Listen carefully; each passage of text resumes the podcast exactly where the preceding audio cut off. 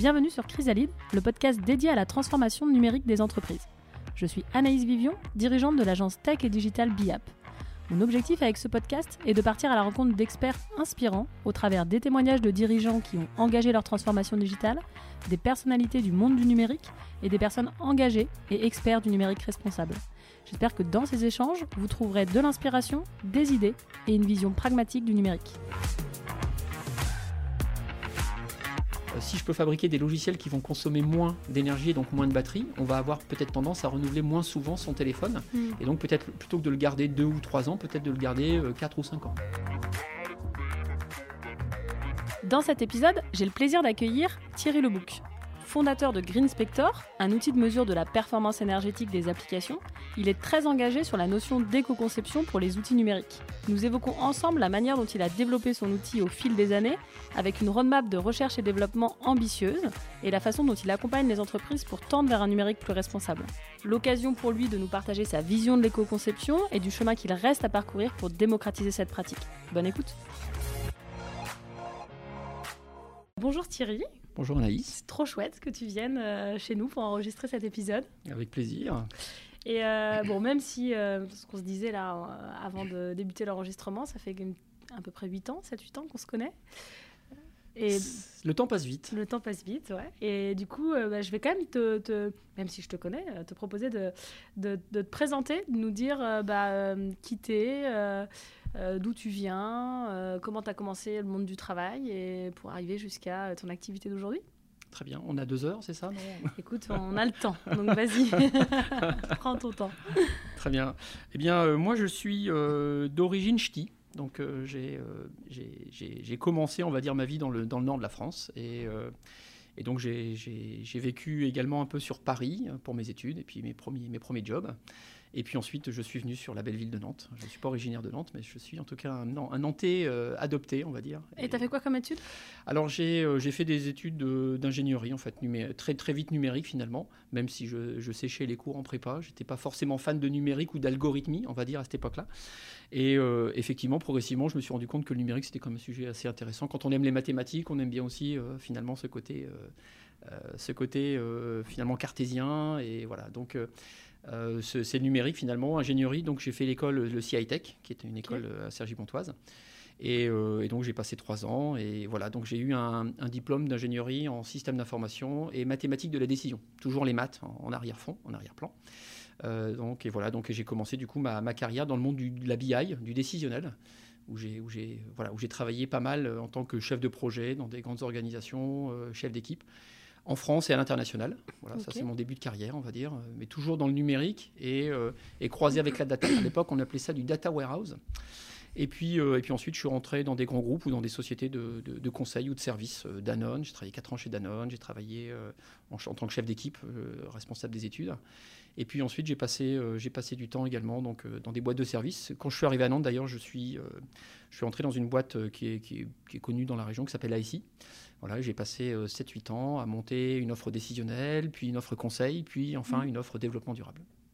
Voilà un peu pour le parcours qui croise le numérique et commence à croiser l'environnement. Et du coup, quand tu montes cette offre développement durable chez ASI, c'est là que tu as le déclic pour monter Green Spector En fait, le déclic, oui, enfin, ça se construit tout ça. En fait, il y a- plusieurs euh, enjeux en fait derrière tout ça. C'est que il y a le- le- l'envie d'entrepreneuriat aussi. C'est quelque chose qui me trottait dans la tête. Donc, euh, en fait, la, Green Spector, c'est la croisée de trois chemins. C'est à la fois le numérique dans lequel je travaillais.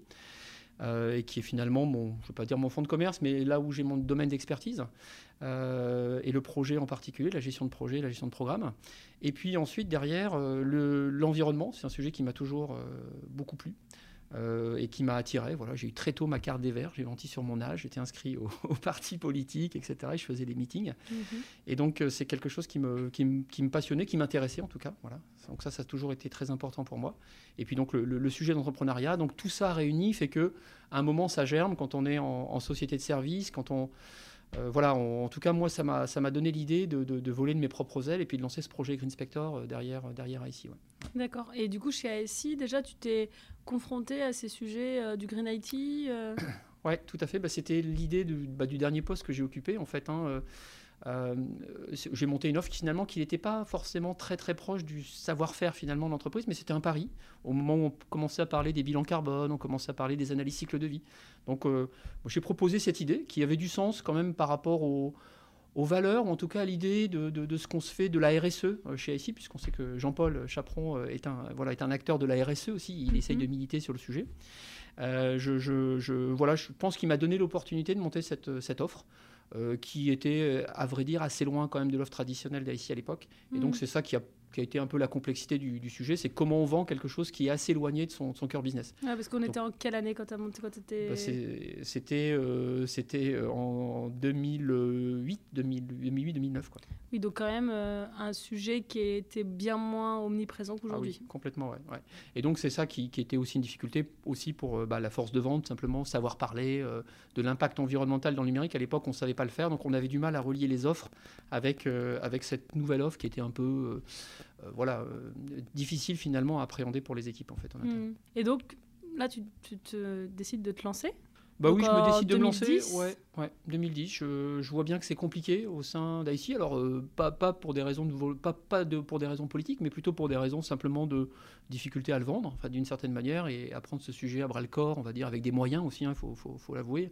C'est pas toujours facile d'investir dans une ESN. On est, on, est un peu bloqué par les résultats aussi et la demande client. Et donc, euh, bah, j'ai décidé effectivement de, de, bah, monter Green Spector. Et euh, bah, je l'ai monté avec un, associé. On a eu la même idée au même moment, globalement, donc avec Martin D'Argent, avec qui on a, euh, on a monté cette, cette entreprise euh, qui avait pour vocation, qui ne s'est pas appelé Green Spector d'ailleurs au départ, ça s'est appelé Qualitaire, donc, mm-hmm. qui, qui était une entreprise qui avait pour vocation de, de faire du conseil en numérique, en numérique durable, on va dire. À l'époque, on appelait ça comme ça au Green IT. Et donc, euh, ben, on, croisait finalement nos savoir-faire numériques avec euh, la vocation de rendre un numérique plus, plus éco-responsable. Euh, et donc, on était tous les deux embarqués dans le même projet, au même moment, le bon timing quelque part pour, pour avoir aussi un projet en binôme avec un effet miroir et puis voilà un entraînement mutuel. Quoi. Donc, tu débutes avec cette promesse à deux. et du coup, tu as tout de suite la, la, vision et la volonté de, de faire un produit ou du coup tu passes par euh, plusieurs cheminements euh, d'accompagnement de, de, société, plutôt sur du conseil Comment, C'est quoi, quoi l'histoire de, du développement en tout cas des Green Inspector En fait, il y a plein de pistes au départ. En fait, on, voit que le champ du possible dans le numérique, on peut agir à plein d'endroits. Il y a des domaines qui commencent à être couverts à l'époque. On commence à, parler de Green IT d'ailleurs. Hein. Il, il, y a des sites qui commencent à relater ces sujets et qui commencent à, à en parler. Et il y a des clubs qui se créent. On voit que voilà, des, des, des choses sont en train d'émerger. Euh, mais il y a beaucoup de pistes en fait. Et euh, par contre, le, lien, on va dire, avec le logiciel, ou en tout cas le fait de, savoir comment un service numérique peut être plus éco-responsable, euh, c'est un sujet qui vient assez vite. puisque finalement j'avais déjà commencé à, y penser quand j'étais chez, chez IC, en disant bah, finalement sur le logiciel on ne fait rien. On a l'impression qu'on ne peut pas agir, que c'est parce que le matériel consomme, c'est parce qu'on change de matériel, qu'on fabrique du matériel. C'est là où sont les vrais leviers. Alors que finalement, quand on tire un peu la ficelle, on voit bien que euh, le logiciel qui est derrière va aussi impliquer que le matériel doit s'adapter à ce logiciel et, va le faire consommer. Donc forcément, en tirant le sujet un peu, je me dis que ce sujet-là, il n'est pas adressé au départ, donc c'est un marché qui n'est pas euh, adressé. C'est un sujet dans lequel je me sens plutôt à l'aise, même si je ne suis pas euh, développeur, j'avais fait du développement, mais je ne suis pas développeur depuis plusieurs années. Mais c'est un sujet qui, qui je pense, n'est pas maîtrisé et pas adressé, et donc c'est aussi une opportunité marché de commencer à travailler sur ce sujet-là, en tout cas de manière plus précise. Donc mhm. euh, l'idée du produit, elle vient euh, assez rapidement, mais il faut des moyens pour développer un produit. Euh, à l'époque, je ne pense pas spécialement à, un MVP, à faire un, une, enfin, d'essayer d'aller chercher de l'argent à l'extérieur. mon associé Martin n'est pas non plus développeur, donc on est finalement un binôme qui n'a pas forcément toutes les ressources en interne pour penser produit tout de suite. Mhm. Mais c'est un sujet qui, a maturé parce qu'on a lancé un premier projet de R&D euh, collaboratif. Avec qui du coup tu Avec montes ce projet? Plusieurs acteurs. Donc euh, c'est à l'époque où je rencontre euh, un de mes premiers associés actuels qui est, Olivier Philippot. Mhm. Et, on, et on, travaille sur un projet qui s'appelle Code Vert, qui, qui, a duré trois ans, un peu plus de trois ans. Et on embarque à la fois un terrain de jeu, on va dire, applicatif avec de l'expertise numérique. On travaille avec mhm. Sigma informatique. Euh, qui est un de, nos, nos, partenaires. On travaille avec une société rennaise qui, qui travaille déjà sur euh, l'analyse du code, euh, la performance surtout, sur les leviers de performance, on va dire, dans le code. Et puis, on, a, on travaille avec, avec l'ICAM, ici à Nantes, pour avoir le côté un peu RD aussi et savoir comment on mesure un service numérique. Ok, donc finalement, avec ton associé, quand vous vous lancez, vous vous dites on va monter un projet collaboratif pour vraiment tester les usages et comprendre comment on peut euh, travailler ce sujet. Quoi. Voilà, et, essayer avec en livrable de, valider des, règles, des bonnes pratiques mhm. et s'assurer qu'elles consomment moins. Voilà, en disant j'applique cette bonne pratique, cette green pattern, donc euh, euh, plutôt qu'une autre, un dirty pattern, et on va avoir un gain. Donc l'objectif de ce projet, c'est de pouvoir mesurer qu'une green pattern apporte bien un gain en énergie, apporte bien un gain en CPU, en mémoire, en tout ce qu'on veut, même en performance, euh, pour s'assurer que finalement, on raconte pas de bêtises. Et quand on va aller voir des clients, potentiellement, déjà, on va avoir un référentiel qui est mesuré dans mm. plein de contextes différents, plein de paramètres, etc., pour, pour éviter de, faire des erreurs aussi quand on va s'adresser à des, à des gens qui disent mais comment je fais pour optimiser mon, mm. mon logiciel et faire en sorte qu'il soit euh, plus, plus éco-responsable. Et donc ce projet collaboratif dure combien de temps? Il dure trois ans avec un objectif aussi de sortir un prototype, un MVP du coup, mm, euh, du produit en disant comment on rentre dans le code et comment on analyse ces patterns pour lever des petits drapeaux pour les, pour les développeurs qui disent tiens, là j'ai quelque chose à faire parce qu'il vaut mieux que j'applique ça que ça. Donc c'est plutôt un, projet assez intéressant, développer un référentiel et développer un outil qui automatise et qui accompagne le processus de création du développeur en lui mettant des, petits wordings, en disant tiens, fais plutôt ça que ça et tu vas gagner quelque chose. Mm. Et alors du coup, euh, fin, de, fin du projet collaboratif, le MVP, c'est bien Green Inspector, là, pour le coup Oui, tout à fait. Donc, on sort, un, on, sort on va dire, un, proto de produit. À l'époque, ce n'est pas encore une offre, une solution qui va sur le marché. C'est plutôt une solution qui nous permet de faire des audits. Confrontation d'un produit avec son marché. Mais non pas Quelle année, là, à peu près? Bah, On est trois ans à peu près après le, démarrage du projet. On est à peu près en 2013. 2014-2013. 2013-2014. Et on commence à faire nos premiers audits sur le marché, euh, voilà, avec des grands comptes comme Système U ici dans la région, et puis, mm. euh, et puis des grands comptes parisiens. C'est le tout début. On travaille sur des, sur des codes Java, des codes PHP, enfin voilà, des, grosses applications.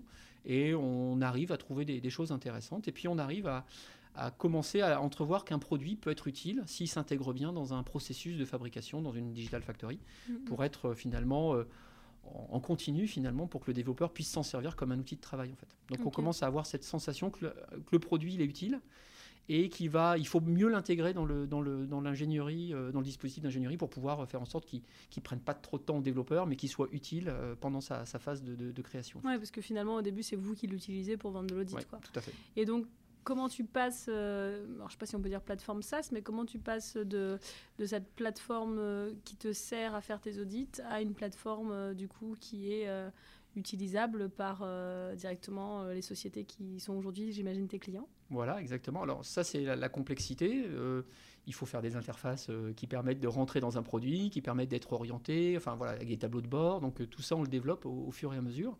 Et a un moment donné, on sent que le produit, il est, il est au moins dans une première version utilisable. Alors non pas comme un outil SaaS comme on peut, les voir aujourd'hui, on est tout de suite embarqué, il y a, il y a, on est tout de suite finalement dans le produit, ou en tout cas on est guidé on sort un produit qui est plutôt un produit de, euh, qui, demande un peu d'accompagnement, un peu de setup, on va dire, euh, dans les entreprises. Et euh, on en fait plutôt un produit d'expert, en fait. Voilà, ça, mmh. c'était notre positionnement en disant on va s'adresser aux développeurs, on va s'adresser aux architectes, on va s'adresser à, à toute cette population technique, puisqu'on va rentrer dans le code. Donc on n'en fait pas forcément un outil euh, joli, on en, fait pas un outil, on en fait un outil robuste, en fait, avec une bonne méthode, mm. euh, et puis quelque chose qui nous permet de, garantir que tout ce qu'on raconte est plutôt solide, avec euh, du coup une confiance qui est plutôt intéressante vis-à-vis du client. Mais pas un outil SaaS à proprement parler, quelque part, et, et euh, parce qu'au départ, finalement, on est plutôt concentré. On est trois ingés quand même depuis, puisqu'entre-temps, euh, Thomas euh, Corvézier nous a rejoint sur, sur l'équipe, en plus d'Olivier. on, a, on, est trois, on, vient tous les trois de la, technique, quelque part, et, on, a plutôt tendance à orienter nos, notre mindset est plutôt orienté sur l'ingénierie en fait. Et donc euh, peut-être un peu moins sur l'usage qu'on peut faire de cet outil euh, pour dire voilà il faut que l'outil soit facile, même s'il est moins robuste, il faut qu'il soit mm. facile à utiliser. Et donc euh, c'est comme ça qu'on rentre chez nos, chez nos premiers clients parce qu'on a une crédibilité. Tout ce qu'on raconte est, prouvé, validé scientifiquement. On a fait plein. Voilà, la, promesse de la, on va dire, à la fois de la robustesse et de la sobriété, qui est le résultat qu'on obtenir, est, est au rendez-vous. Euh, et, finalement, nos premiers succès commerciaux arrivent euh, assez vite, même peut-être euh, c'est un leurre, mais presque trop vite d'une certaine mhm. manière, puisqu'on a l'impression que le, marché commence à être, à être présent. voilà, sur, sur ces sujets, finalement, de faire attention à comment on code et comment on peut faire pour optimiser son codage. Ok. Et du coup, euh, aujourd'hui, c'est toujours le business model de, de Green Spector ou ça a évolué Avec les, le Covid, avec euh, l'accélération, il y a des choses qui ont évolué? Alors, entre-temps, entre-temps, on va dans l'histoire, elle, est assez longue parce que c'est pas un long fleuve tranquille comme tout business model, on le cherche. Donc, on a nos premiers succès assez rapidement. On travaille pour des grosses entreprises en France, mais aussi à l'étranger. On se balade en Chine, par exemple. On a travaillé pour l'un des plus gros industriels du numérique chinois. Euh, pour l'aider à optimiser euh, finalement ce qu'il avait sur son smartphone pour augmenter son autonomie, par exemple. Et donc on voit bien, on a l'impression que finalement tout ça euh, va, éclore d'une certaine manière, même s'il y a des gens un peu en avance, on a l'impression que ce sujet-là va être traité, que ce soit sur des leviers d'autonomie, de performance, d'expérience utilisateur ou même d'image. On a l'impression que ce sujet va exploser. Et puis on se rend compte que finalement, bah, c'est pas si simple. Les équipes de développement sont en demande, mais en même temps il y a souvent des débats d'experts, cette bonne pratique, est-ce que je dois l'appliquer ou pas? Donc on, voit que le produit, euh, il n'est pas facile euh, à manager quelque part dans, l'organisation, et finalement, après quelques premiers déploiements, on a l'impression que c'est un peu compliqué, puis il y a aussi des déploiements euh, qu'on arrête au bout d'un an. Et donc là, on se repose des questions aussi sur ce qu'on doit mettre dans le produit et comment on fait pour le déployer rapidement.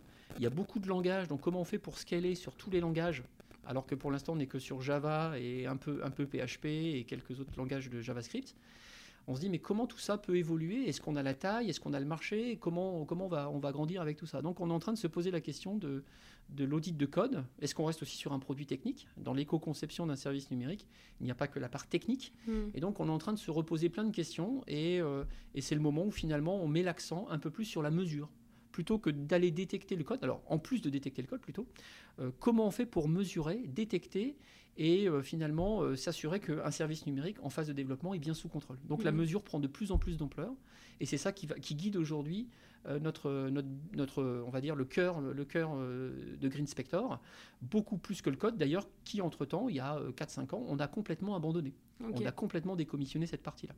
Donc on voit bien qu'on a cheminé finalement pour se dire que finalement, déjà la mesure nous apportait beaucoup de choses et euh, nous permettait de répondre à beaucoup de questions, alors que quand on est dans le code, on présupposait finalement que le sujet de l'éco-responsabilité numérique était un problème de technicien. Hmm. Donc, donc vous évoluez quelque part euh, pour arriver en effet sur la mesure et pour arriver au pitch, j'imagine, de Grid Spector aujourd'hui, qui est, euh, si j'ai bien compris, mais peut-être tu vas me corriger, une, plateforme qui permet de, de, mesurer la consommation des outils numériques hmm. pour pouvoir mieux l'optimiser c'est ça, c'est la mesure énergétique, la mesure de ressources en général, mais de l'énergie en particulier, la mesure, et puis derrière l'analyse pour effectivement être dans une logique d'amélioration euh, et de mesure en continu euh, pour, pour améliorer le service numérique tout au long du, cycle de développement. Ok. Et du coup, ça, vous êtes combien chez Green Spector Et du coup, tu accompagnes qui comme typologie de client, par exemple? Alors aujourd'hui, on est, on, est 15, euh, on est 15 personnes. Euh, on sera euh, peut-être une petite vingtaine en fin d'année. Mhm. on, on, accompagne plutôt des grands comptes aujourd'hui. Alors, de manière naturelle, c'est là où il y a le plus d'enjeux, on va dire, en termes d'impact. Quand on développe un service numérique, on a beaucoup plus d'utilisateurs en général, mais ce n'est pas, pas la seule raison. Euh, parce que historiquement, on s'est adressé plutôt à. Il y a un patrimoine plus large souvent, donc il y a, plus de, possibilités de les accompagner, de rebonds aussi. Euh, donc c'est plutôt la cible qu'on a visée, donc c'est aussi peut-être un peu de notre faute quelque part, on a, on ciblé plutôt ces, marchés-là. Et après, dans les secteurs d'activité, on, va avoir, euh, on va dire, c'est très très très varié puisque finalement, on est, ce sujet-là s'adresse à n'importe quel type d'industrie ou de, service ou, ou, public. Et donc aujourd'hui, on travaille avec 7-8 banques, on travaille avec euh, des acteurs comme des grands groupes comme la SNCF, Orange, La Poste, etc. Et puis mm. euh, et, des, et, des, structures plus, plus petites, on va dire. On travaille avec des éditeurs aussi. Et on travaille aussi avec des ESN. On est mm. embarqué finalement euh, par des agences ou des, des sociétés de services dans des marchés. Voilà. Donc en fait, on peut avoir une variété de clients qui est très large et avec des typologies aussi clients qui qui, voilà. On, a aujourd'hui, on, a plutôt une prédominance de grands groupes, mais on pourrait dire que dans, quelques temps, on aura un portefeuille beaucoup plus équilibré. En fait. Hmm. Et qu'est-ce qui les intéresse en fait? Ce qui les intéresse, c'est justement de, de, de, répondre, on va dire, de se préparer quelque part à euh, faire plus attention à l'environnement, à la consommation. Donc ça touche euh, quelque part des, logiques RSE euh, dans les entreprises. Ou est-ce qu'il y a une volonté peut-être économique parce que ton outil permet aussi d'économiser peut-être de, de, la charge serveur ou d'autres ou d'autres euh, je sais pas ou d'autres choses autour de, des logiciels créés par tes clients? On va avoir des motivations diverses. Euh, souvent, euh, on essaye de repérer ces motivations dès le départ parce que c'est, il faut qu'on comprenne ce qu'on doit délivrer quelque part ou quelle Mhm. valeur ajoutée on va apporter. Donc, euh, parfois, ça peut être euh, des raisons économiques euh, ou de scalabilité. C'est-à-dire que si on a quelque chose qui consomme beaucoup avec peu d'utilisateurs, quand on en aura beaucoup, bah, là, ça veut dire qu'il va falloir le- être scalable. Et d'une certaine manière, la scalabilité sera plus compliquée quand, quand Mhm. quelque chose consomme beaucoup. Donc, ça peut être un, un sujet de scalabilité, un sujet de coût, mais pas si souvent que ça finalement, parce que je pense que dans la plupart des entreprises, ce qui intéresse plus, c'est le, le business additif plutôt que le coût finalement Mhm. associé à, ce- à- à maintenir une solution. Donc, ce qui tire plutôt aujourd'hui, bah, c'est la responsabilité d'entreprise, donc la RSE, ça c'est Mhm. clair. Euh, des grands groupes, on le voit bien, euh, Orange, La Poste, euh, la SNCF sont des groupes vraiment engagés aussi sur ces sujets du numérique éco-responsable. Et donc, euh, du, voilà, euh, quelque part, de- d'en- d'endosser cette responsabilité. Voilà. Et ça s'accompagne souvent d'une motivation supplémentaire. Mm. Euh, alors, le- on, on va revenir sur l'économique. Quand je, par exemple, je déploie euh, une, une- une grande flotte de mobiles dans une entreprise, hein, la SNCF, la Poste, etc. Eh bien, euh, si je peux fabriquer des logiciels qui vont consommer moins d'énergie et donc moins de batterie, on va avoir peut-être tendance à renouveler moins souvent son téléphone. Mm. Et donc, peut-être plutôt que de le garder deux ou trois ans, peut-être de le garder euh, quatre ou cinq ans. Voilà, uniquement pour des questions de pièces d'usure comme la batterie, par exemple. Donc, on voit bien que euh, le côté environnemental peut rejoindre aussi des ambitions finalement économiques ou, euh, ou euh, voilà du- d'une certaine manière, et c'est ce qu'on voit de plus en plus. Mais c'est vrai que la logique environnementale est en train de faire une percée très forte en fait sur, le, sur le sujet, mais toujours accompagnée de comment je, je valorise cette démarche environnementale vis-à-vis de mon entreprise, mais aussi vis-à-vis de l'extérieur. business en termes d'image, ouais. Ouais. Et euh, concrètement, ça marche comment, ta plateforme? Parce que euh, du coup, c'est. Et concrètement, ça marche comment Et pour. Tu, tu parlais de la partie mobile. Et pour quel type de logiciel? Alors, sur les types de logiciels, en fait, aujourd'hui, on est surtout euh, sur deux plateformes principales, on va dire, si je devais les classer comme ça, c'est sur mobile et sur web. Après, euh, euh, sur mobile, on est sur Android, sur iOS, donc on couvre les, les plateformes, même si sur iOS, on est un peu moins, un peu moins bon, euh, parce que iOS est aussi plus fermé quand on Mhm. veut mesurer. Plus opaque. Voilà. Mais sur le web, bah voilà, on peut, on peut, on peut faire, voilà, des, on peut, on fait également beaucoup, beaucoup de, de- d'interventions dans, dans- dans plein de contextes différents. Et, et, en, et en fait, on va, comment, on va pouvoir mesurer des applications internes à l'entreprise. Par exemple, des intranets ou des, applications internes à l'entreprise, réservation de ressources, etc. Ou euh, ou des applications externes B2C qu'on voit sur les, sur les stores ou des sites internet classiques qui sont ouverts en extranet ou en internet. Et donc euh, voilà un petit peu le positionnement. Après, comment ça, comment ça fonctionne?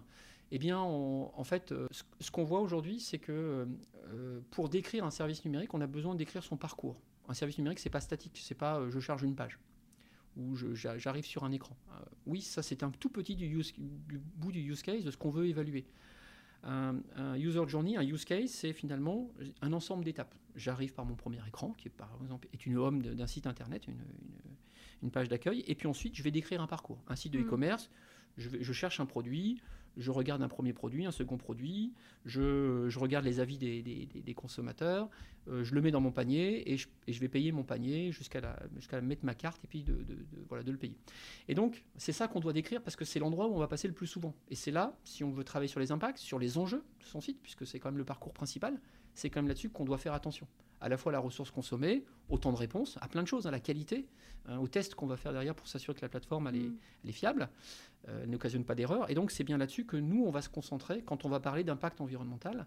Euh, et donc, on va décrire ces parcours. On va dire, voilà, je fais ça, je fais ça, je l'automatise pour pouvoir le mesurer et pour pouvoir le remesurer, puisque avec une idée de, de l'améliorer dans le temps, on va automatiser finalement ce test-là, qui va permettre derrière bah, de, de savoir à quelle étape je consomme beaucoup, pourquoi je consomme beaucoup, et donc derrière de rentrer dans l'action aussi pour pouvoir se dire, bah, c'est à cet endroit-là, je sais que là j'ai des gains importants et je vais soit rentrer dans le code, soit je vais défonctionnaliser, soit je vais faire des, des actions qui, qui vont m'apporter Mm. un gain intéressant parce que je sais que cette étape elle me coûte cher en fait dans mon parcours. Du coup, c'est. hum, Enfin, je- dans le mode d'usage, c'est presque comme une plateforme de test euh, informatique. C'est-à-dire que du coup, on va euh, euh, exécuter les scénarios de test et puis du coup, ils vont être exécutés et pas pour dire qu'il y a euh, une anomalie ou remonter des, des, des crashs ou des anomalies, mais plutôt remonter des, des points d'amélioration par rapport aux consommations. C'est Ou ça des anomalies de ressources, on pourrait le dire comme ça. Si c'est une anomalie, c'est une anomalie de ressources en disant tiens là on a un impact important, ou tiens on a euh, un sabot de consommation tout le temps alors qu'on ne fait rien. Donc on va aussi voir des choses qui sont un peu plus des bruits de fond. Hmm. Euh, donc on peut, on peut voir beaucoup de choses et surtout très vite on va, on va pouvoir faire la corrélation pour savoir si c'est lié à une consommation parce qu'on utilise beaucoup de traitements. Est-ce que c'est du scripting? Est-ce que c'est du, euh, des bibliothèques extérieures? Est-ce que c'est euh, des services externes? Enfin, on va pouvoir tout de suite aller très très vite sur l'endroit qui fait mal et, et voir un petit peu quel type d'action on peut entreprendre. Et, et du coup, toutes, euh, tous- tous les calculs de la plateforme sont basés sur tes trois années de recherche euh, de ton projet euh, collaboratif? Non, on a eu l'occasion derrière de, de travailler. On a fait en tout sept projets de recherche. Donc le premier Mhm. était un peu fondateur, mais quand on regarde l'histoire de, de Green Spector, il nous a pas permis finalement de mettre en place la mesure. Donc tous les Mhm. autres projets de R&D qu'on a fait étaient beaucoup plus orientés sur la mesure.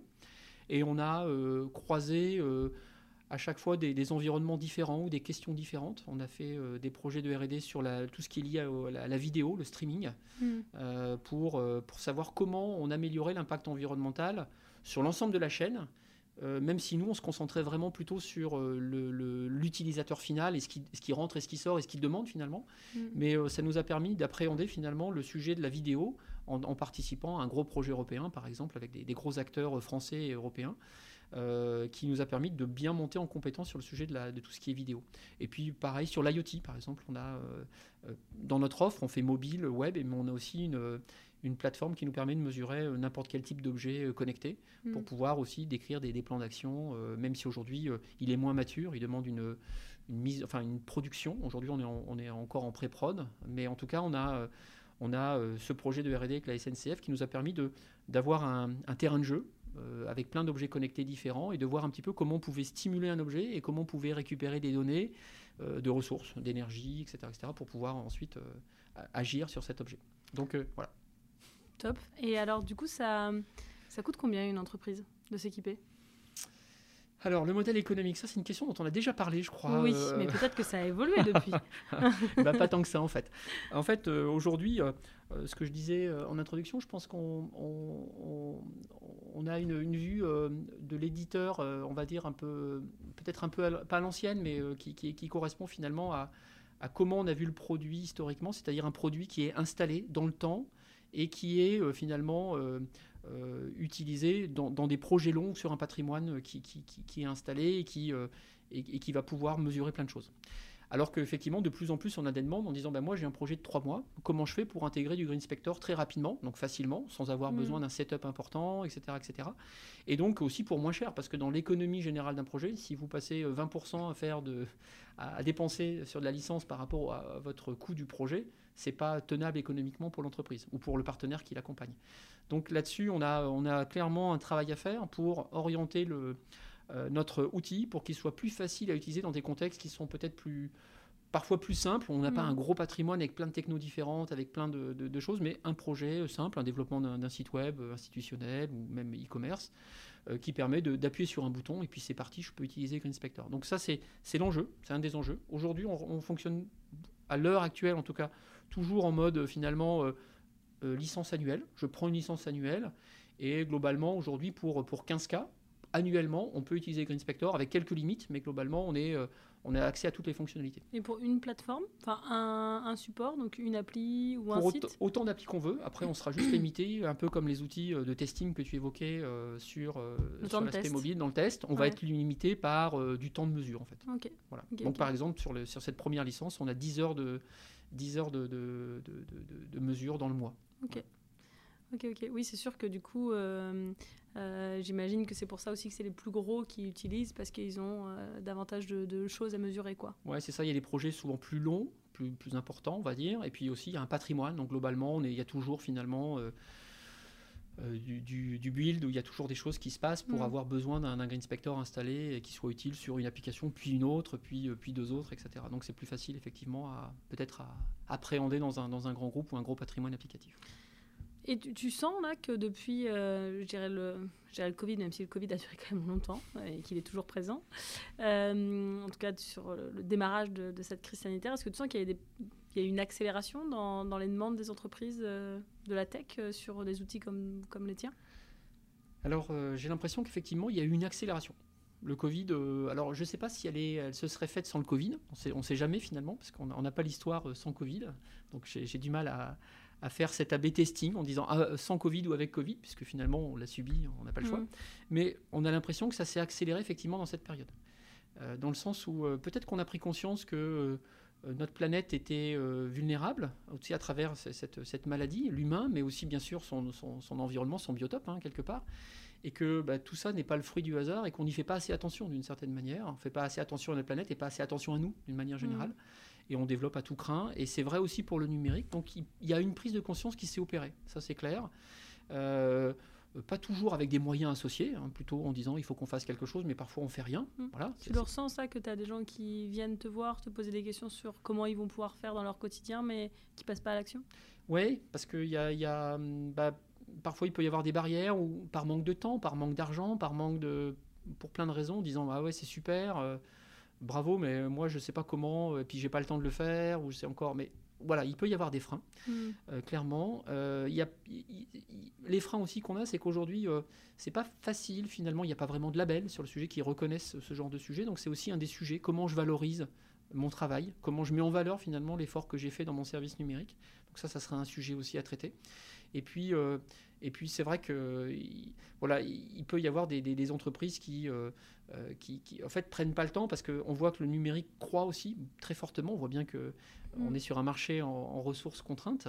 Euh, Il y, a- y y y énormément de, de- de- de- de difficultés à trouver du monde parce que le numérique est en train d'exploser dans tous les sens, sur tous les axes. Et donc euh, aujourd'hui, euh, on, on veut délivrer rapidement, de plus en plus rapidement. Et c'est vrai qu'on a, on a un peu de mal parfois à intégrer la petite couche euh, de qualité qui, fait, qui dit je dois faire attention à la planète, je dois faire attention à ma ressource en fait. Mm. Donc c'est aussi ça qui fait que euh, il peut y avoir des freins, mais qui sont plutôt des freins. On n'a pas été habitué à le faire en fait. On, on y pense, mais on n'a pas été habitué à le faire. Ouais. Et, et ton outil, finalement, euh, il peut venir servir un peu comme ce que tu faisais au début d'audit, du coup, pour démarrer une amélioration d'un logiciel, ou du coup, il peut être en amélioration continue dans, dans le process. Euh, je pense qu'il y a beaucoup d'entreprises, et nous, on en fait partie, euh, qui, qui, qui se posent la question de comment tu, tu, tu revois tout ton cycle de production pour être le plus respectueux possible. Et dans cette démarche, il y a la partie éco-conception. Euh, toi, tu le disais avec les travaux de recherche, vous êtes pas mal intéressé au code vert. Ouais. C'est quoi, pour toi un produit numérique éco-conçu? Et c'est quoi les, les, les- les bonnes pratiques euh, qui- qu'il faut euh, euh, mettre en place, en tout cas, pour pouvoir euh, arriver à initier un projet dans ce sens-là? Hormis forcément prendre Green Spector pour mesurer du coup derrière que Pourtant, les la- pratiques soient bien mises. La solution a l'air simple quand même. Quand tu, quand tu l'as décrit comme ça, je n'y aurais pas pensé moi-même. En fait, un produit éco-conçu, euh, c'est c'est pas facile déjà à exprimer. D'ailleurs, euh, personne n'a vraiment une définition, euh, on va dire, euh, admise et, euh, partagée d'une certaine manière. Mais pour simplifier, on pourrait dire un produit euh, éco-conçu, il va euh, limiter euh, dans sa phase d'usage, quand il va rencontrer un, matériel, quand un logiciel rencontre un matériel, voilà, on peut le dire comme ça, euh, il faut que l'ensemble, qu'on appelle un service numérique, euh, doit euh, consommer le moins possible de ressources, d'énergie, et doit aussi faire attention à ne pas euh, faire en sorte qu'on soit obligé de changer le matériel euh, parce que le matériel n'est plus compatible, parce qu'il est plus assez puissant, plus assez performant, parce que la grosse partie de l'impact du numérique, alors je vais dire, euh, ça dépend des, des- des services numériques, mais se situe surtout sur le matériel qu'on utilise et euh, sur le matériel qu'on a créé, qu'on a fabriqué et qui va être utilisé ensuite. Donc un PC, un serveur, tout ça. Mm. Et, et l'énergie qui est consommée dans ce service numérique, finalement, c'est pas grand-chose. Parce que l'énergie, alors ça dépend des pays, bien sûr, mais en France, par exemple, c'est très peu carboné. Euh, et donc, si on regarde l'impact carbone uniquement, eh bien, on pourrait dire que euh, il faut surtout faire attention à changer son matériel le moins souvent possible, à le maintenir, etc.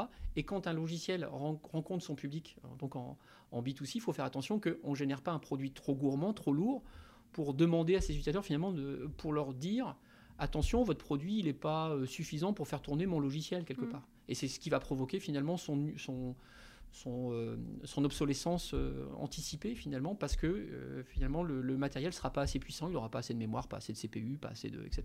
Oui, Parce que l'impact réel, en tout cas, des, de, de nous, entreprises du numérique, c'est pas forcément le logiciel qu'on crée, mais c'est qu'il peut être utilisé par des millions de personnes. Exactement. Donc là, il faut, il faut faire en sorte qu'on ne donne pas l'impression à son, son utilisateur que son produit est obsolescent. Donc, euh, parce qu'on n'est pas le seul produit qui va fonctionner sur sa plateforme. On a une multitude d'applications qui fonctionnent sur son PC ou sur, euh, sur son smartphone. Mais quand notre application qu'on a développée en tant que concepteur vient euh, rencontrer cette plateforme, elle est en concurrence avec d'autres. Elle prend de la mémoire, de la CPU, elle prend de la ressource, elle consomme de l'énergie. et donc il faut qu'on soit vigilant à ce qu'elle ne consomme pas trop, parce que sinon, même si ce n'est pas uniquement à cause de sa propre application, c'est l'ensemble des applications qui tournent dessus qui font un moment ça crache, il n'y a plus assez de mémoire, il n'y a plus assez de voilà, et à un moment donné on, se retrouve euh, si on a trop d'applications gourmandes à faire avoir quelque chose qui tient pas la, qui tient plus la route. Et l'utilisateur, le message qu'on lui envoie, c'est de dire ton poste il est plus assez performant, il faut le changer, mmh. il a plus assez de mémoire, il faut l'upgrader. Et donc on pousse finalement avec nos, applications un peu trop gourmandes à ce que lui ait, le sentiment qu'il faut qu'il renouvelle son matériel. Est-ce que Thierry, tu peux nous préciser ce que c'est que CPU pour les novices? C'est la, la, puissance de calcul, c'est ce qui va permettre de faire du calcul euh, sur le, sur le, euh, sur le PC ou sur le smartphone, mm. euh, et qui, qui, fait que derrière, voilà, on va pouvoir afficher quelque chose, on va pouvoir préparer des données, on va pouvoir préparer des pages qui vont ensuite être affichées. Et donc c'est tout cet espace de calcul, la CPU, euh, qui va être utilisé pour, pour cette partie en fait. Et, la CPU en fait c'est c'est euh, donc c'est l'organe de calcul donc euh, qui, est utilisé dans le numérique et, qui va du coup être très fortement corrélé à sa consommation d'énergie. Globalement, mmh. si on trace une, une droite entre CPU et énergie, on va avoir une droite, une fonction linéaire assez forte pour, pour décrire la consommation d'un device utilisateur, notamment, et puis aussi sur des serveurs. Ok. Et alors, du coup, comment on fait? Qu'est-ce que, comment tu, euh, qu'est-ce que toi, avec euh, tout le temps que tu as passé sur ce sujet-là, tu conseilles à des ingénieurs, des designers euh, de, faire quand ils commencent à initier un projet? Alors, il y, a des bonnes pratiques. clairement, c'est un sujet important. il faut que nos ingénieurs, nos designers, tous les gens qui participent à la construction d'un service numérique, qu'on soit côté business owner ou maîtrise d'ouvrage, ou qu'on soit côté maîtrise d'œuvre, euh, ceux qui fabriquent, euh, eh bien, il faut que tout le monde soit embarqué dans ce projet et tout le monde soit conscient qu'il y a des bonnes pratiques et des mauvaises pratiques, on va dire, et qu'on soit formé à tout ça, qu'on anticipe euh, dans le design, dans l'ergonomie, dans le graphisme, dans les objets qu'on va intégrer, collecter de la donnée, avoir des analytiques, c'est un coût. il faut collecter le juste niveau. Enfin, tout, il y a des pièges ou des mauvaises pratiques à tous les niveaux. Donc, c'est pas en codant bien qu'on arrivera à un bon résultat si on s'est fait plaisir au niveau fonctionnel, graphique, ergonomique et qu'on a, fait des choses très, très sympathiques avec des, formats surdimensionnés, etc., on va forcément tomber dans le piège de, de, surfonctionnel ou du, surgraphique et qui va consommer beaucoup. Donc on n'aura mm. pas de solution technique pour répondre à ça. Donc les bonnes pratiques, c'est déjà euh, de, partager euh, cet enjeu, de dire on va fabriquer ensemble un service numérique éco-responsable en faisant attention à la ressource à tous les niveaux. La revue de design, le design, la revue de design, euh, l'architecture technique, bien sûr, parce que là, euh, forcément, on peut se faire plaisir avec des, architectures euh, qui permettent la scalabilité, mais qui sont peut-être aussi très onéreuses en termes de ressources, etc., etc., Donc, il faut se poser des questions sur l'ensemble des corps de métier pour savoir comment un besoin challengé, il faut bien challenger ce besoin, va rencontrer la technique, un matériel, des, des, infrastructures réseau, data center, comment tout ça s'emboîte. Et le mieux possible. Euh, et, ensuite, il y a des bonnes pratiques de codage, il y a des bonnes pratiques mm. d'architecture, des bonnes pratiques d'API, il y a des bonnes pratiques euh, voilà, dans, tous les, dans, tous les métiers, j'allais dire, de, cette chaîne. Il va y avoir plein de, plein de bonnes pratiques qu'on va pouvoir mettre en place euh, et qui seront des objectifs de moyens. Respecter des bonnes pratiques pour arriver, espérer arriver à un bon résultat. Mm. Que du coup, tu sais qu'à partir du moment où tu le mesures que tu alors tu peux faire de, de une forme d'audit quelque part tu peux avoir un regard de quelqu'un mm. qui dit voilà vous vouliez d'une certaine manière respecter quoi Et est-ce que c'est validé? Quelque part, c'est est-ce que j'ai respecté ces pratiques? Oui, non, euh, parfois, pas tout le temps, euh, partiellement, etc. Donc ça, ça peut être une manière d'évaluer son produit.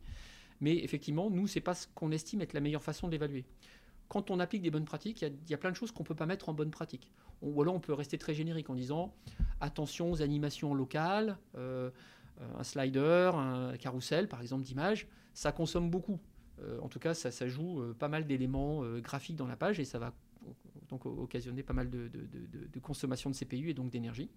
Et donc, ne l'utilisez pas. Par contre, c'est jamais facile de le dire comme ça. On pourrait dire, on peut l'utiliser, mais peut-être qu'il faut utiliser avec parcimonie ou faire attention quand on va l'implémenter ou l'arrêter au bout de quand on n'est plus en navigation dessus. Enfin, il y a plein de choses qu'on peut respecter.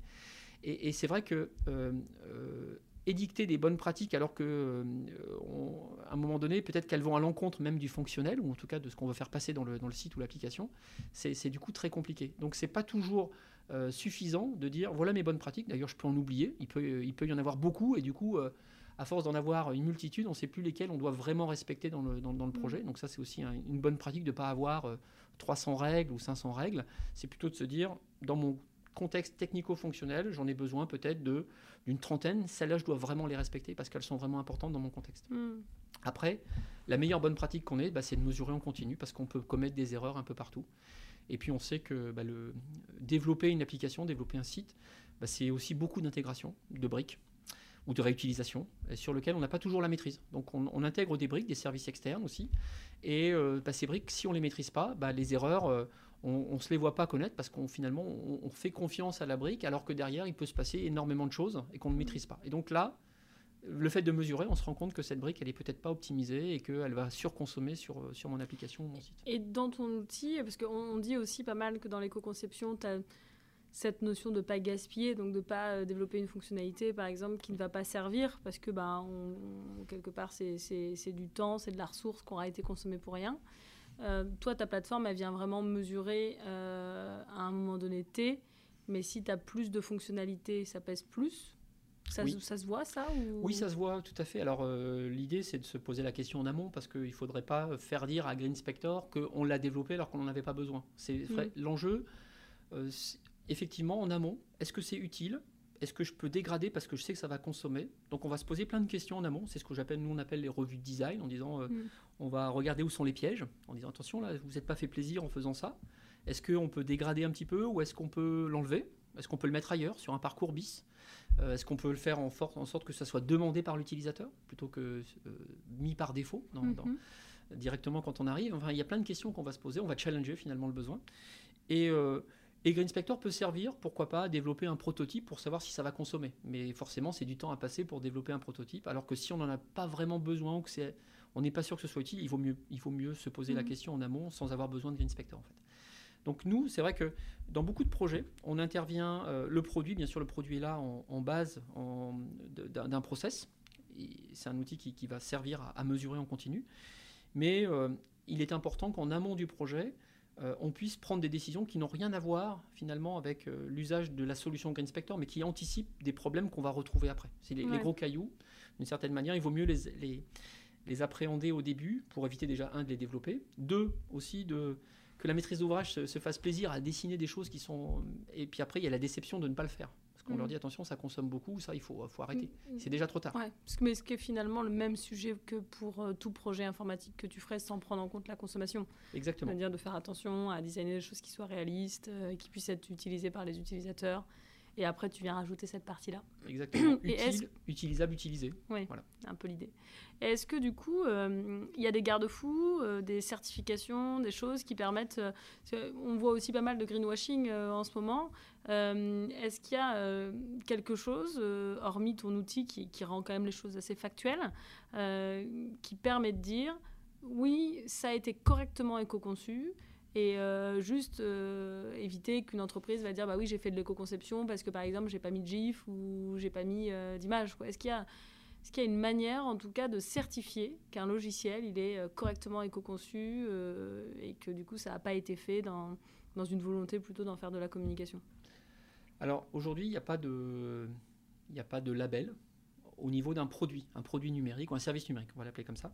Il n'y a pas un label qui dit c'est bien, c'est pas bien. Euh, il n'y a pas un certificat euh, qui permettrait de dire bah là je peux communiquer, j'ai vraiment fait un bon travail. Et donc il n'y a rien qui empêche que euh, finalement qu'une société dise moi j'ai fait du bon boulot. et donc voilà, comment on le prouve? Est-ce que c'est du greenwashing ou pas? C'est assez difficile voilà, à, certifier. Il n'y a, pas de label aujourd'hui. Donc après, ça ne veut pas dire qu'il n'y a pas des choses qui existent ou qui vont arriver. Aujourd'hui, il y a une prise de conscience que euh, il y a des entreprises qui se sont fait taxer de greenwashing euh, parce qu'elles communiquaient sur le sujet, et c'est vrai, euh, sans preuve d'une certaine manière. Donc elles, se, voilà, elles ont de plus en plus de mal, elles, sont, elles se font aussi rattraper. Mm. Donc de plus en plus, nous, en tout cas, côté Green Spectre, nous demande de venir auditer, de certifier, puisque nous, on a un outil de mesure qui ne se pose pas la question des bonnes pratiques qu'on a utilisées ou pas, qui dit, moi, je vais juger un résultat. Et donc, nous, on a mis en place une méthodologie d'évaluation qui évalue un certain nombre d'étapes du parcours Mhm. et qui va derrière amener euh, un score sur 100, comme, voilà, et qui va attribuer finalement un score sur 100 euh, euh, sur un certain nombre d'indicateurs, l'énergie, la consommation de données, la performance d'affichage aussi. Hein. Moins on passe de temps sur un service numérique, moins on consomme dans la plateforme des, choses, hein, que ce soit sur le réseau, le, data center, etc. et donc, on va pouvoir attribuer finalement une note. Nous, on a appelé ça un certificat de sobriété numérique, et qui est de plus en plus utilisé euh, alors, euh, à la fois euh, pour des entreprises qui ne se posent pas forcément toujours le, problème de communication, en tout cas, en se disant je le fais pour communiquer, mais qui se disent je veux valider que mon travail est bien fait et m'assurer qu'on va dans le bon sens. Parce que ça demande quand même de l'énergie et du temps, de l'investissement, donc c'est aussi gratifiant de se dire tout ce qu'on a fait ne sert pas à rien. Exactement. Et, de plus en plus, on a des entreprises qui viennent nous voir en disant bah, je pense qu'on a bien bossé, on a fait attention, on aimerait bien que vous nous disiez si c'est bien ou pas bien. Hmm. Parce que aussi, on envisage de, communiquer sur notre application, bah, si elle est bien, et on va le dire. Quoi. pour pouvoir en servir d'exemple. Voilà. Et donc ce référentiel permet de dire, voilà, j'ai atteint tel niveau, 70, 80, etc. Donc on a un scoring qui aujourd'hui bah, pourrait, euh, en tout cas, euh, nous, euh, on l'espère, on essaye de, militer sur ce sujet depuis longtemps, mais ça se précise de plus en plus, de dire peut-être que cet embryon de, référentiel de mesure qu'on a fait, qui, aujourd'hui sert à, produire un, certificat propriétaire euh, Green Spector, hein, qui n'a pas d'autre valeur euh, sur le marché que dire Green Spector nous a mesuré en tant que tiers indépendant de notre projet, pourrait pourquoi pas devenir demain, en tout cas, une partie d'un label sur un service numérique mesuré. Comment on mesure un service numérique hmm. Comment on lui attribue une note Et comment on, on fait en sorte que finalement ce sujet devienne un peu plus visible en disant j'ai mis des moyens, mais parfois j'ai pas le bon résultat, ça peut arriver aussi. Mm-hmm. J'ai mis des moyens, j'ai un bon résultat, et euh, si je communique, je sais, je sais que c'est robuste parce que finalement j'ai été mesuré. Donc c'est tout l'enjeu.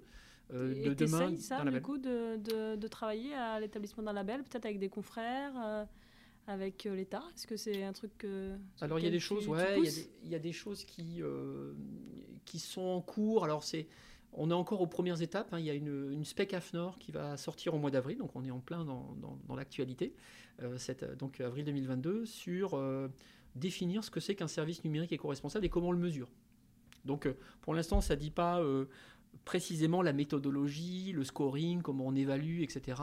Mais on commence à poser les bases finalement d'un travail qui va permettre demain d'aller vers l'ISO, donc euh, la, norme, mm-hmm. donc là internationale. La France aimerait pousser ce genre de démarche euh, au niveau international, mais ça, ça prend du temps.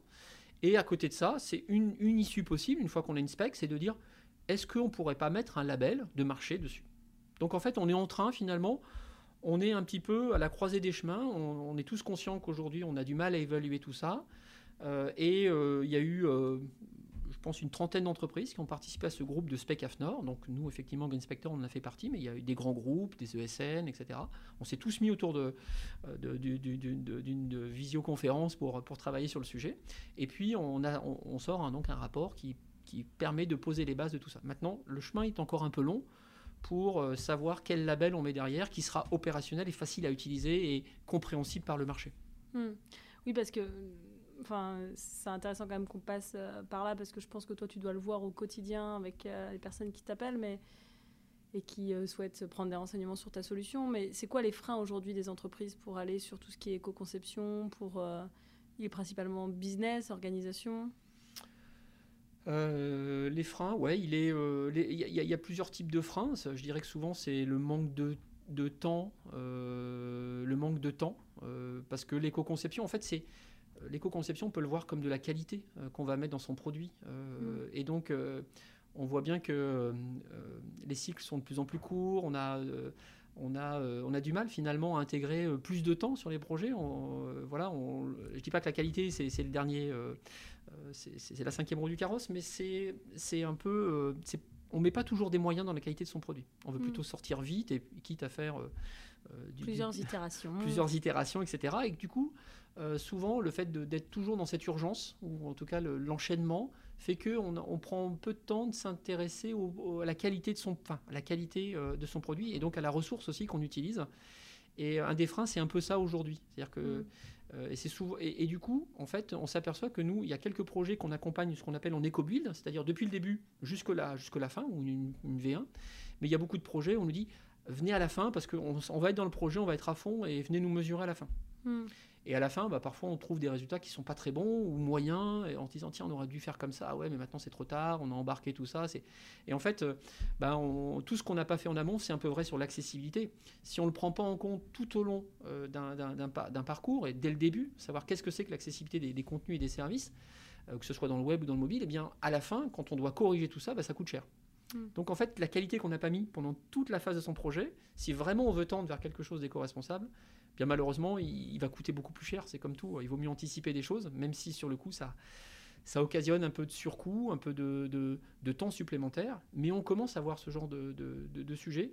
Là, on, vient démarrer un projet euh, au niveau international où euh, ils se sont dit, on préfère passer 15 jours de plus en prenant en compte toutes vos remarques du design qu'on a pu faire plutôt que de lancer un projet sur lequel on va avoir toutes ces questions qui vont rester latentes et sur lequel on aura, pu avoir des réponses euh, très en amont. Et donc, on préfère perdre 15 jours sur le planning pour être sûr qu'on va bien respecter ces parties-là. Donc, on commence à voir des projets qui euh, se disent que ça vaut plus le coup de le faire là que de se dire, bon, on se retrouve à la fin, puis on verra qui a gagné. Hmm.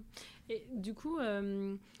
Enfin, j'imagine que quand on monte une entreprise comme la tienne, l'objectif c'est d'essayer d'équiper le plus de monde pour avoir le plus d'impact possible. C'est quoi euh, tes ambitions et celles de, tes associés pour Green Spector? Est-ce que euh, vous êtes mis un nombre euh, d'entreprises du coup à équiper, plutôt un, un, nombre de d'économies d'énergie fait grâce à vos solutions C'est quoi ton why au quotidien et, on va dire c'est c'est quoi ton, ton, ambition pour ce projet?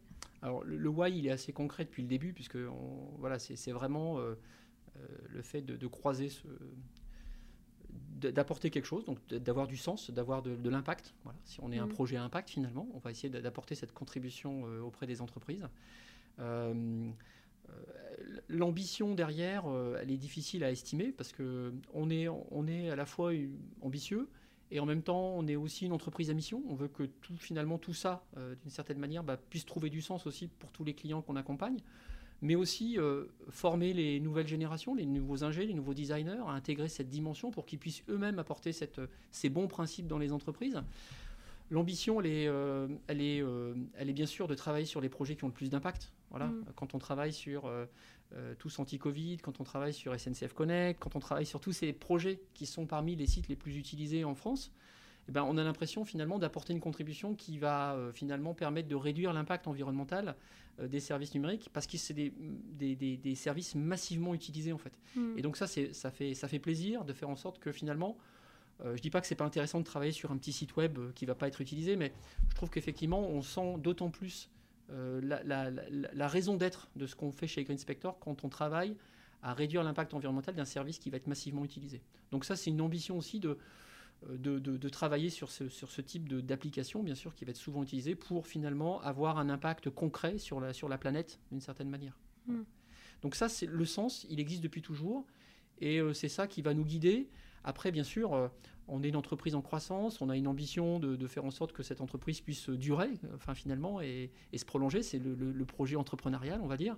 Euh, mais on n'est pas sur une ambition de, dire euh, euh, on, veut être 500 demain ou voilà, mm. on n'est pas sur cette dimension-là. Maintenant, on veut effectivement apporter notre contribution et puis être capable bah, de, de, pouvoir apporter les bons produits, les bons projets, puis bien sûr d'avoir bien sûr des, nouveaux clients, d'avoir des nouveaux projets et de, sentir mm. toujours ce, ce sens dans le projet euh, auprès des entreprises qui développent des services numériques. Tu veux dire que dans, ton, dans ton, ta conception d'entreprise, tu essayes d'être en éco-conception et raisonner par rapport à ton développement?